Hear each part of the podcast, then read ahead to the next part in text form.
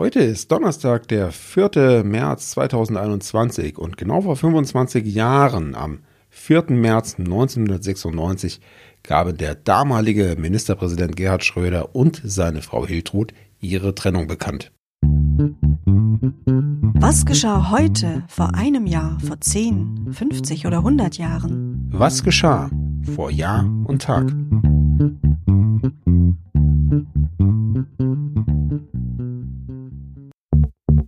Vor einem Jahr.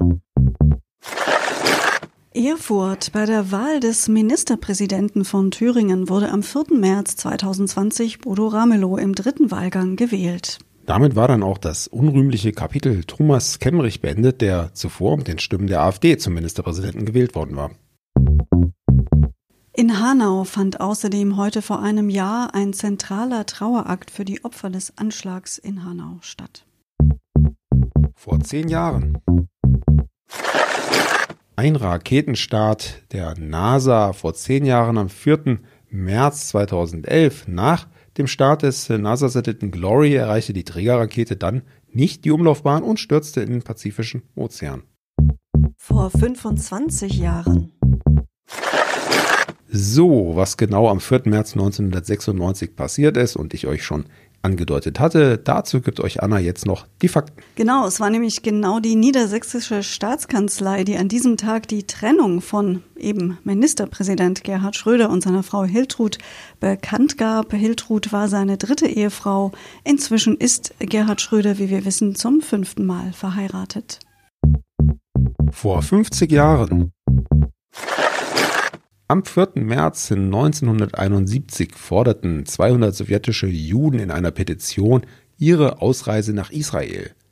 Sechs Tage später traten 100 davon dann in einen Hungerstreik, um das Ganze zu erzwingen. Vor 75 Jahren. Am 4. März 1946 in Lüdenscheid geboren ist Wilhelm Schlote. Er ist ein deutscher Zeichner, Cartoonist, Plakatkünstler, Kinderbuchautor und Karikaturist. Schlote studierte Philosophie und Kunst, obwohl man ihm eine Professur an einer deutschen Kunsthochschule angeboten hatte, entschied er sich 1978 für den Umzug nach Frankreich, wo er vor allem in Paris lebte. Seit 2011 lebt und arbeitet Wilhelm Schlote in Köln. Sein erstes von später 35 Kinderbüchern erschien 1968. Bekannt wurde er auch durch seine Cartoon-Postkarten auch für viele Städteplakate, Kalender und Poster. Er selbst bezeichnet seinen Zeichenstil als Krickelkrakel und verleugnet nie sein Hauptmotiv, das Strichmännchen. In seinen Aquarellen verarbeitet er auch französischen Rotwein, den er auf Servietten aufträgt. Außerdem ist er regelmäßig als Illustrator für die Frankfurter Allgemeine Zeitung tätig. Vor 100 Jahren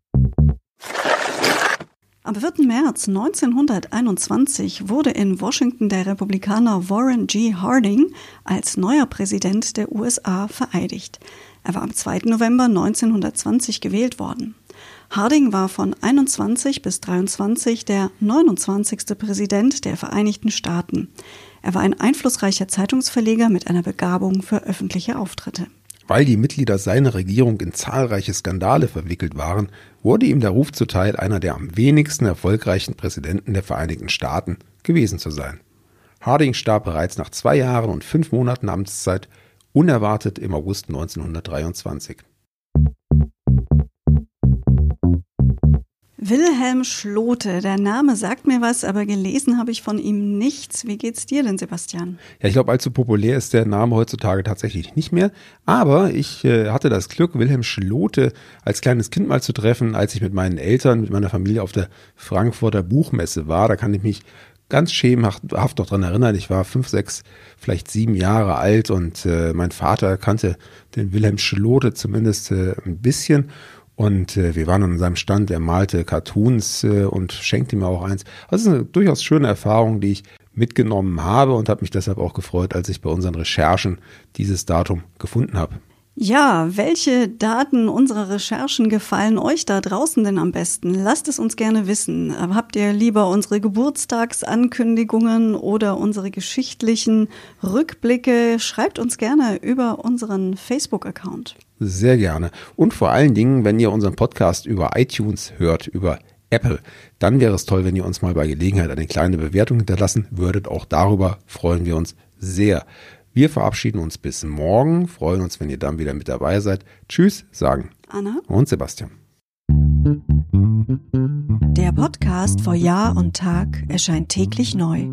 Produktion tonbildschau.de Dr. Anna Kugli und Sebastian Seibel GBR. Mit uns können Sie sich hören und sehen lassen.